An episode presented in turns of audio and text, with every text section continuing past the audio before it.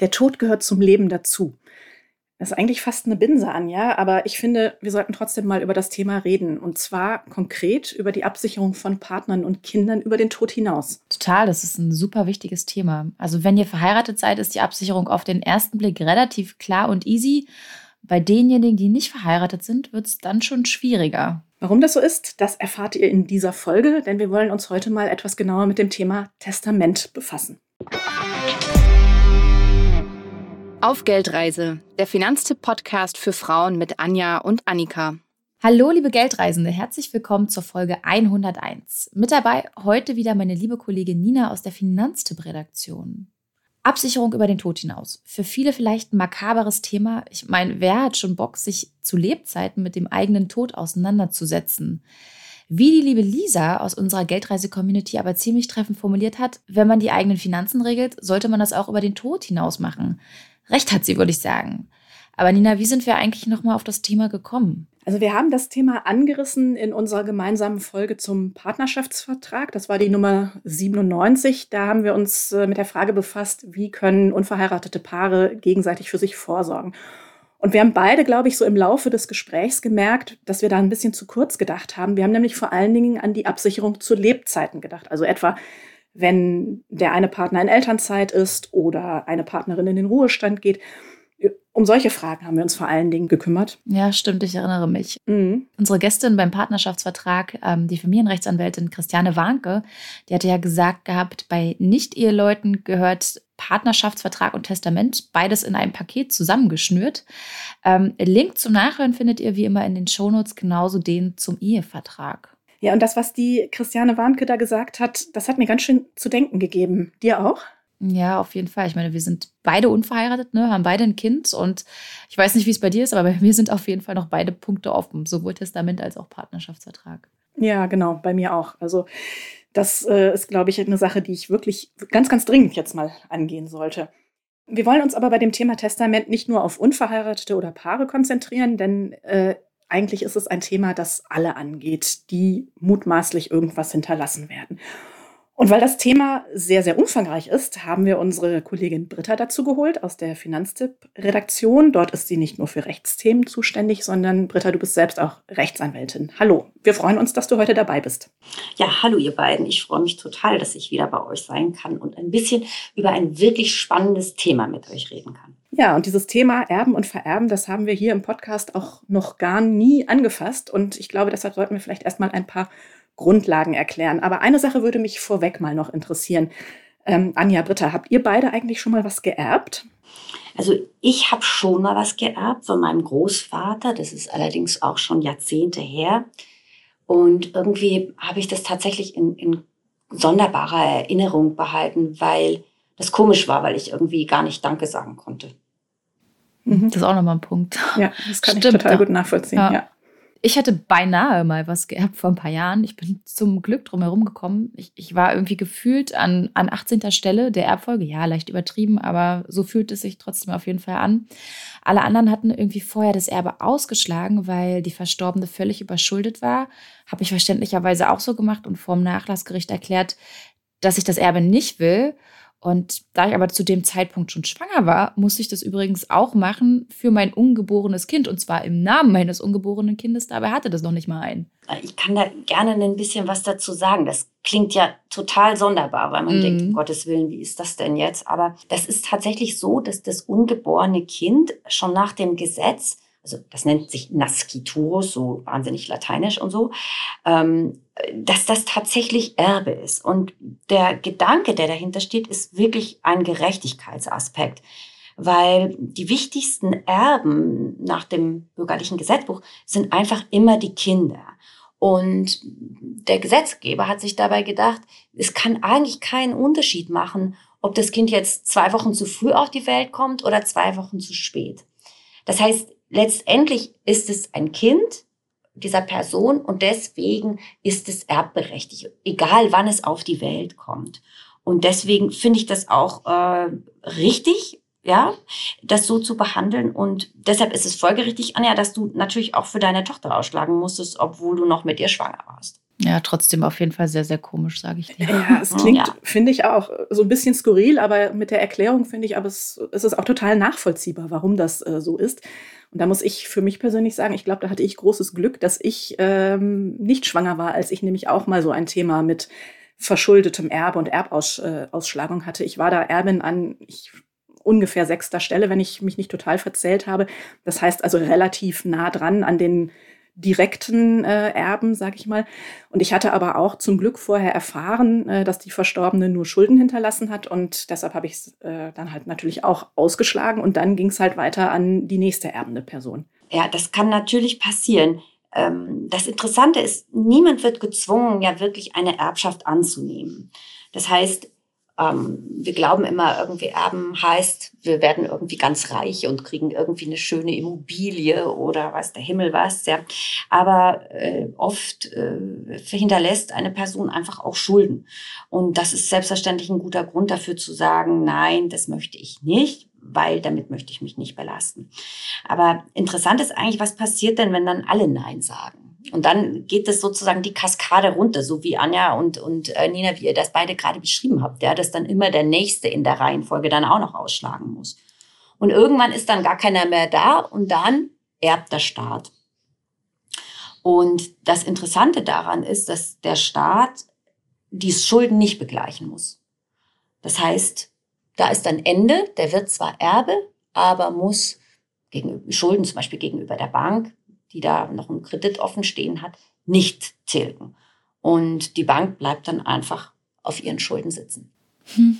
Gut, bei einer Bank habe ich jetzt persönlich nicht so das Problem, dass mir das irgendwie leid täte, dass die auf ihren Kosten da sitzen bleibt. Ich finde, blöd wird es ja dann, wenn es eine Privatperson betrifft, die ja. auf den Schulden sitzen bleibt, die da ähm, noch Forderungen an die verstorbene Person hatte.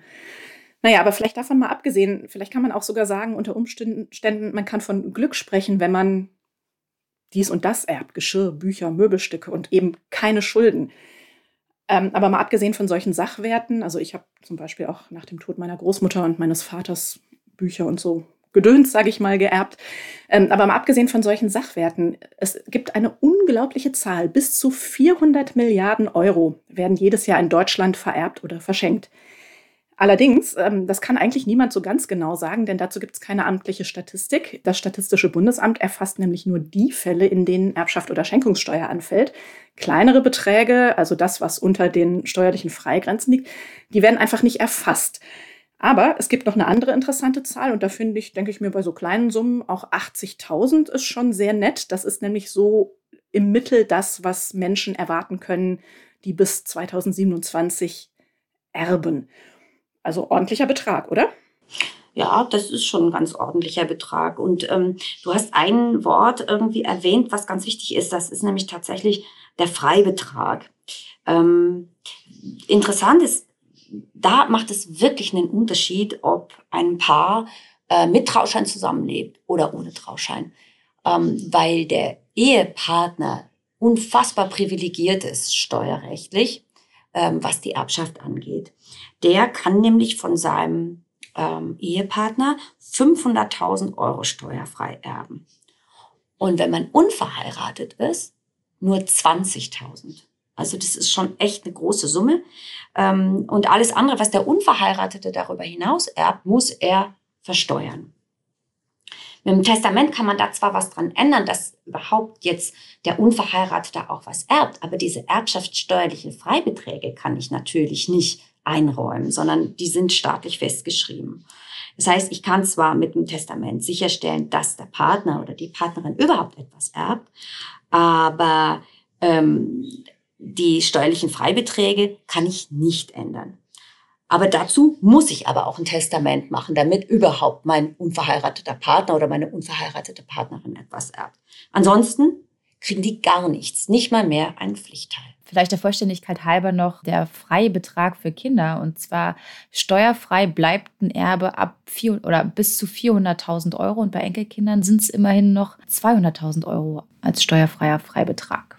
Britta, du hast gerade das Wort Pflichtteil erwähnt. Ähm, das hat ja was mit der gesetzlichen Erbfolge zu tun. Ich denke, vielleicht sollten wir die zunächst einmal kurz erklären, um dann klarzumachen, warum in Fällen, du hast es schon angesprochen, in vielen Fällen ein Testament sinnvoll ist. Also Mal vorweg gefragt, wer erbt wann? Äh, sehr gerne. Also eigentlich ist es ganz einfach. Die Logik ist folgende. Die engsten Verwandten sind nach dem Gesetz immer zuerst dran. Und das sind die Kinder und dann wieder die Kinder von den Kindern, also die Enkel. Das sind sogenannte Erben erster Ordnung. Und deine Enkel erben nichts, solange dein Kind noch lebt. Ja, das ist so dieses, nennt sich Repräsentationsprinzip. Das heißt, eigentlich, wenn ähm, äh, jemand äh, Kinder hat, dann erben die Kinder. Das ist mal das Allerwichtigste. Wer keine Kinder hat, da, den beerben die sogenannten Erben zweiter Ordnung. Und das sind die Eltern und Geschwister. Aber die kommen immer nur zum Zuge, wenn es keine Kinder gibt oder keine Enkelkinder. Kurze Zwischenfrage. Oder wenn jemand, wie in, in meinem persönlichen Fall, vorher äh, das Erbe ausgeschlagen hat. Genau, dann geht es auch. Dann geht es sozusagen weiter in der Kaskade. Wer ist dann der nächste Erbberechtigte? Aber abhängig von, von diesem Ausschlagen ist es so nach der gesetzlichen Erbfolge, dass du normalerweise nichts erbst, wenn da nicht, wenn es da Kinder gibt. So, und wenn jetzt da äh, die Erben zweiter Ordnung auch irgendwie ausschlagen, das wäre dann dein Fall, ja, dann würden die Erben dritter Ordnung in die, in die Bütt äh, springen müssen. Und das sind dann Onkel, Tanten, Cousinen und Cousins. Die erben allerdings dann wieder nur, wenn es weder Erben erster Ordnung oder zweiter Ordnung gibt oder, richtig, wenn die erste Ordnung, zweiter Ordnung ausgeschlagen haben. Ähm, so, und das sind sozusagen erstmal die Verwandtschaftsgrade. Und hinzu kommt der Ehepartner oder die Ehepartnerin und die hat eine Sonderstellung. Die ist zwar jetzt nicht im klassischen Sinne verwandt, aber die bekommt in der Regel die Hälfte neben den Kindern. Das heißt, es gibt irgendwie Ehepartner, die erben und Kinder erster Ordnung. Wenn die nicht da, wenn es keine Kinder gibt, dann gibt es die zweite Ordnung, das sind Eltern und Geschwister. Und dritter Ordnung, das sind dann die Tanten, Onkel und Cousinen und Cousins. Und das Wichtige ist ja vielleicht auch zu sagen, auch wenn Ehegatten so viel erben, die Familie der, der Ehegatten, die bekommt nichts nach dem Tod äh, eines Partners. Ja, das ist richtig. Also man erbt von seinen Schwiegerleuten nichts, sondern das geht tatsächlich immer sozusagen in dieser direkten äh, familiären Erbfolge weiter. Und was man auch sagen muss, ist natürlich, dass Unverheiratete tatsächlich nach der gesetzlichen Erbfolge komplett leer ausgehen. Ich finde das so, ehrlich gesagt, so gar nicht mehr zeitgemäß. Ne? Aber, aber mit dem Testament kann ich ja zum Glück Abhilfe schaffen, wenn ich meinen Freund ähm, oder mich absichern will. Und bevor wir dazu kommen, würde ich ganz gerne wissen, wer erbt denn nach gesetzlichen Regeln wie viel? Ja, das ist auch interessant. Also es ist so, der überlebende Ehegatte, also der, des Verstorbenen, der ist neben den Verwandten der ersten Ordnung, also es sind die Kinder oder Enkelkinder, zu einem Viertel berufen erstmal. Ja? Und neben Verwandten der zweiten Ordnung kriegt der Ehegatte die Hälfte. So, und jetzt wird es noch ein bisschen komplizierter. Der Ehegatte der mit seinem, also der in einer sogenannten Zugewinngemeinschaft lebt, das habt ihr vielleicht schon mal gehört oder das habt ihr hier auch sicherlich schon besprochen im Podcast. Das ist immer dann der Fall, wenn so ein Paar sich zur Hochzeit entscheidet und nicht noch großartig irgendwie zu einem Notar geht, sondern einfach sagt, okay, wir sind jetzt verheiratet und äh, dann soll alles so äh, gelten, wie das im Gesetz vorgesehen ist. Und dann ist man nämlich automatisch in einer sogenannten Zugewinngemeinschaft. Und die Zugewinngemeinschaft bedeutet immer, dass das Vermögen der Eheleute während der Ehe getrennt ist, aber wenn die Ehe beendet wird, wird ein Ausgleich geschaffen. Und das passiert auch im Todesfall. Und deswegen erbt sozusagen der Ehegatte im Todesfall nochmal ein Viertel. Also sein Viertel als Ehegattenerbrecht wird erhöht um dieses Zugewinnausgleichsviertel. Das heißt, im Ergebnis erbt der Ehegatte dann die Hälfte und die Kinder die andere Hälfte. Dazu würde ich gerne vielleicht ein praktisches Beispiel machen. Meine Eltern haben zusammen ein Haus besessen, jedem hat eine Hälfte gehört und als mein Vater dann gestorben ist, haben meine Mutter und ich, ich habe keine Geschwister, haben wir gemeinsam die Hälfte des Hauses meines Vaters geerbt und ähm, im Endeffekt ist es jetzt so, theoretisch, praktisch auch, aber dass meiner Mutter drei Viertel des Hauses gehören und äh, mir ein Viertel des Hauses. Vielleicht veranschaulicht das die Sache ein bisschen. Genau, das ist natürlich besonders, weil dann hat dein Vater kein Testament gemacht und dann galt die gesetzliche Erbfolge Und ähm, damit seid ihr sozusagen eine Erbengemeinschaft und müsst euch auch gemeinsam um das Haus kümmern, nicht? Absolut, ja, so ist es. Deine entsprechenden Ratgeber Britta zur Zugewinngemeinschaft, Ehegattenerbrecht und Erbfolge, die verlinken wir wie vieles andere in den Show Notes und die findet ihr wie immer über finanztipp.de slash podcast oder über unseren Instagram-Account auf Geldreise. Es gibt aber noch so ein paar Besonderheiten im Erbrecht, wenn zwischen Ehegatten Gütertrennung vereinbart ist. Und welche das sind, die könnt ihr übrigens auch im Brittas Ratgeber zum Ehegattenerbrecht nachlesen. Da kommt mir gerade noch ein Gedanke, wie ist denn das eigentlich mit geschiedenen Eheleuten? Ja, also nach der Scheidung erbt der Ex-Mann oder die Ex-Frau nichts. Anders ist das, wenn sich ein Paar nur getrennt hat. Vielleicht auch schon seit langem aus verschiedenen Gründen. Dann erbt der in Trennung Lebende von dem Verstorbenen natürlich ganz normal, als ob er weiterhin äh, verheiratet wäre und nicht in Trennung leben würde. Das heißt, wer das verhindern möchte, der muss entweder sich dann scheiden lassen oder muss das halt so einfach hinnehmen. Oder eventuell versuchen, testamentarisch was zu regeln. Wäre das da auch eine Möglichkeit? Das wäre auch eine Möglichkeit. Dann würde man sagen, äh, also dann würde äh, der, der getrennt Lebende wahrscheinlich seine äh, Ex-Frau oder seinen Ex-Mann äh, von der Erbfolge ausschließen. Ähm, aber der hätte dann tatsächlich ja immer noch einen Anspruch auf seinen Pflichtteil. Mhm. Das heißt, es geht mit dem Testament. Aber wenn man verhindern will, dass der Ex oder die Ex überhaupt was erbt, dann muss man sich scheiden lassen. Okay, an der Stelle sollte man dann für klare Verhältnisse sorgen. Lasst uns mal konkreter zum, zum Thema Testament kommen. Wir haben ja jetzt gerade viel über Erbfolge gesprochen. Äh, ich habe eine ganz interessante Umfrage gefunden. Demnach hat jeder vierte Deutsche ein Testament gemacht. Das finde ich jetzt nicht so viele. Und wenn ich mich hier so umgucke und mal so durchzähle, Anja ist Nummer eins, Britta Nummer zwei, ich Nina Nummer drei. Also keine von uns, mutmaßlich. Mhm. Wann sollte ich denn ein Testament machen und warum? Also ich habe tatsächlich auch noch kein Testament gemacht. Ähm, aber äh, das hängt irgendwie damit zusammen, dass ich mit der gesetzlichen Erbfolge jetzt in meinem konkreten Fall sogar ganz zufrieden wäre. Ja, also äh, das, das würde dem entsprechen, was ich vielleicht auch in ein Testament reinschreiben würde. Und meine, meine, was weiß ich, Murakami-Bücher oder was, ja, die würde ich vielleicht einer Freundin schenken, aber ähm, da muss ich jetzt nicht unbedingt ein Testament dazu aufsetzen. Aber was natürlich klar ist, dass man mit einem Testament bestimmen kann, wer Erbe wird und wer nur den Pflichtteil bekommen wird. Das heißt, wenn jemand mit der gesetzlichen Erbfolge, so wie wir das gerade vorhin besprochen haben, nicht einverstanden ist, dann muss er ein Testament machen und sollte ein Testament machen, weil das ist das Schöne, die Testierfreiheit ähm, garantiert jedem tatsächlich mit seinem Vermögen eigentlich das zu machen, was er möchte, und zwar auch nach seinem Tod.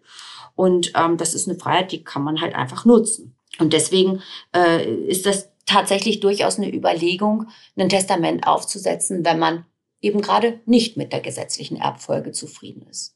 Aber da kommt ja der Begriff Pflichtteil nochmal äh, ins Spiel. Du kannst ja nicht jemanden komplett enterben. Ja, das ist richtig. Das geht nicht. Also man enterbt ihn schon, ja, aber er bekommt dann trotzdem immer noch ein bisschen was. Mm, das ist so. Der Anspruch auf einen Pflichtteil haben nur die nächsten Angehörigen. Also wenn Kinder enterbt werden, dann haben die einen Anspruch auf Pflichtteil. Wenn der eine Ehegatte den anderen enterbt, wie gerade beispielsweise in unserem getrennt lebend Fall, ja, ähm, dann hätte der einen Anspruch auf einen Pflichtteil. Und ähm, wenn man die Eltern enterbt, äh, obwohl der Verstorbene oder die verstorbene Person ähm, selbst keine Kinder hatte. Nur, das sind also wirklich nur die allernächsten Angehörigen. Ähm, mich erreichen immer mal wieder so Zuschriften auch von Lesern, äh, die überlegen, ja, jetzt ist hier der gestorben, mein Cousin oder meine Cousine und ich habe jetzt gar nichts bekommen und ich möchte aber und ich habe ich denn nicht zumindest einen Anspruch auf Pflichtteil. Nein, also Geschwister haben keinen Anspruch auf den Pflichtteil. Insofern, wenn Kinder enterbt werden, Ehegatten oder Eltern, äh, dann kann das tatsächlich sein, dass die einen Anspruch auf einen Pflichtteil haben, andere eben nicht. Kannst du das vielleicht noch mal an einem Beispiel ein bisschen konkreter machen, etwa in Bezug auf Kinder? Ja, ähm, das ist immer relativ abstrakt, dieses Erbrecht. Und normalerweise arbeitet man da auch immer mit so Skizzen an der Tafel oder irgendwie auf einem Blatt Papier. Und das ähm, versuche ich jetzt irgendwie sozusagen in Worten zu skizzieren. Aber diese Skizzen sind zum Glück alle in deinen Ratgebern drin, die wir natürlich in den Shownotes verlinken. Ja, da hast du recht, da hast du recht, genau. Also jetzt ein skizziertes Beispiel sozusagen. Also ein Witwer, heißt die Frau ist schon gestorben, der hat vier Kinder. So. Und das Kind, was sich äh, immer um ihn gekümmert hat, das setzt er zum Alleinerben ein. Was macht er damit? Er enterbt damit auch die anderen drei. Und nach gesetzlicher Erbfolge hätte ja eigentlich jedes Kind Anspruch auf ein Viertel des Erbes. Und der gesetzliche Pflichtteil, der beläuft sich jetzt auf die Hälfte des gesetzlichen Erbteils. Also kein Viertel, aber immerhin noch ein Achtel. Im Ergebnis würde das dann bedeuten, dass dieser pflegende Alleinerbe, der würde fünf Achtel bekommen der Erbschaft und die drei Enterbten hätten immerhin noch Anspruch auf je ein Achtel, also insgesamt drei Achtel. Aber die müssten es natürlich dann tatsächlich auch einfordern von ihrem Bruder oder von ihrer Schwester. Vielleicht noch mal zurück zu dem Thema Ehepaare. Was ist da sinnvoll? Ja, bei den Ehepaaren ist das ja meistens so, dass sie gemeinsam entscheiden möchten, was passiert, wenn einer stirbt. Und ähm, da gibt es ein, also ein Stichwort, das habt ihr wahrscheinlich alle schon gehört, das ist das sogenannte Berliner Testament. Das heißt nicht so Berlin, weil das in Berlin erfunden wurde oder so, oder weil das nur Berliner machen können, sondern das nennt sich einfach so. Und das ist ein ganz typisches Testament, was Eheleute machen. Das hatten meine Großeltern auch, Britta. Übrigens ah. aus Berlin. ah, okay, okay, okay. Ähm, aber Sehr vielleicht witzig. magst du mal noch mal ganz kurz erklären, was denn da ähm, das Besondere dran ist am Berliner Testament.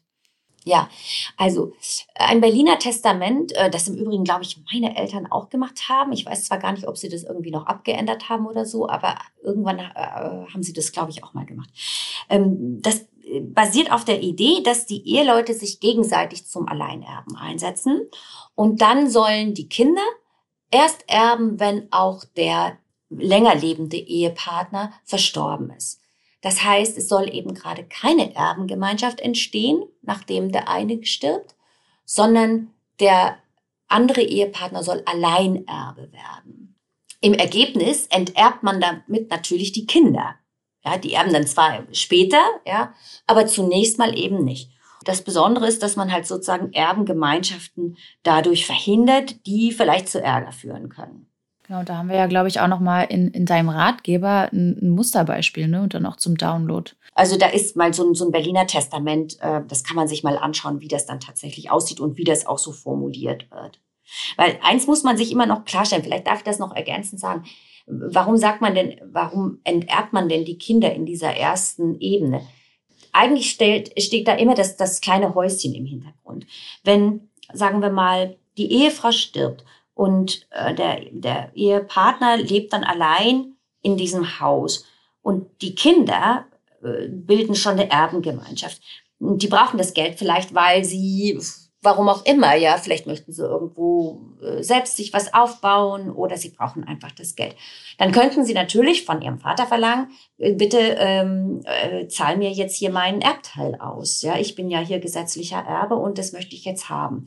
Wenn aber allein in diesem kleinen Häuschen das Vermögen steckt, dann kann das möglicherweise der, der Vater nicht. Ähm, es sei denn, er verkauft es oder so, ja, oder nimmt nochmal ein Darlehen auf. Und das möchte man damit verhindern. Man möchte eigentlich, dass der länger lebende Ehegatte weiterhin diesen äh, Lebensstandard leben kann und noch nicht in eine Auseinandersetzung mit den Kindern muss. Genau, Vielleicht ich finde so das, auch noch, find das auch nochmal einen super validen Punkt, einen super wichtigen Punkt, zumal hm. die, die Kinder ja letztendlich nicht komplett ausgeschlossen sind, wenn dann der, der andere Ehepartner, die Ehepartnerin verstirbt, dann wären sie ja in der Erbfolge dann trotzdem dran. Also genau halt so. Verspätet letztendlich. Genau, ja, verspätet oder einfach ein bisschen später, sagen wir es so. Genau, genau. genau. Mhm. Ja, falls ihr euch irgendwie fürs Berliner Testament interessiert oder generell fürs Testament, noch ein wichtiger Punkt beziehungsweise eine wichtige Bitte. Nicht einfach ausdrucken und unterschreiben. Also ihr müsst das Testament immer von Hand aufsetzen und selbst untersch unterschreiben, also damit es Gültigkeit hat. Andernfalls erkennt das Nachlassgericht das nicht als letzten Willen an und die gesetzliche Erbfolge gilt, die ihr damit ja eigentlich ausschließen wolltet. Näheres dazu, wie ihr Formfehler umgeht oder ähm, was damit passiert, wenn Witwer oder Witwe wieder heiraten, lest ihr auch im Ratgeber zum Berliner Testament, den wir auch in die Shownotes gepackt haben. Wir haben das ja gerade so ein bisschen schon angerissen, glaube ich, ähm, dass die Kinder halt etwas später erben bei einem Berliner Testament. Aber das kann ja natürlich durchaus auch Nachteile haben. Das stimmt. Das kann, äh, das hat den einen großen Nachteil. Ähm, und zwar ist das ein erbschaftssteuerlicher setzt aber nur voraus, dass das Vermögen, was hinterlassen wird, relativ groß ist. Also bei diesen kleinen typischen Erbschaften, die du gerade vorhin angesprochen hast, Nina, die so um die 80.000 Euro, da ist das völlig egal. Mhm, ja. Aber wenn es um mehr Geld geht, macht das schon einen Unterschied, weil es ist ja so, dass wenn ein Ehepaar so ein Berliner Testament aufgesetzt hat und jetzt verstirbt einer, dann erbt hier einmal der Ehegatte. Und zwar völlig allein, also Alleinerbe. Das ist ein Erbfall. Die Kinder erben nichts. Das heißt, die Kinder können da auch nicht irgendeinen steuerlichen Freibetrag geltend machen. So, und wenn jetzt der länger lebende Papa oder die länger lebende Mama auch noch verstirbt, dann erben die Kinder sozusagen ja das gesamte Vermögen von beiden auf einmal.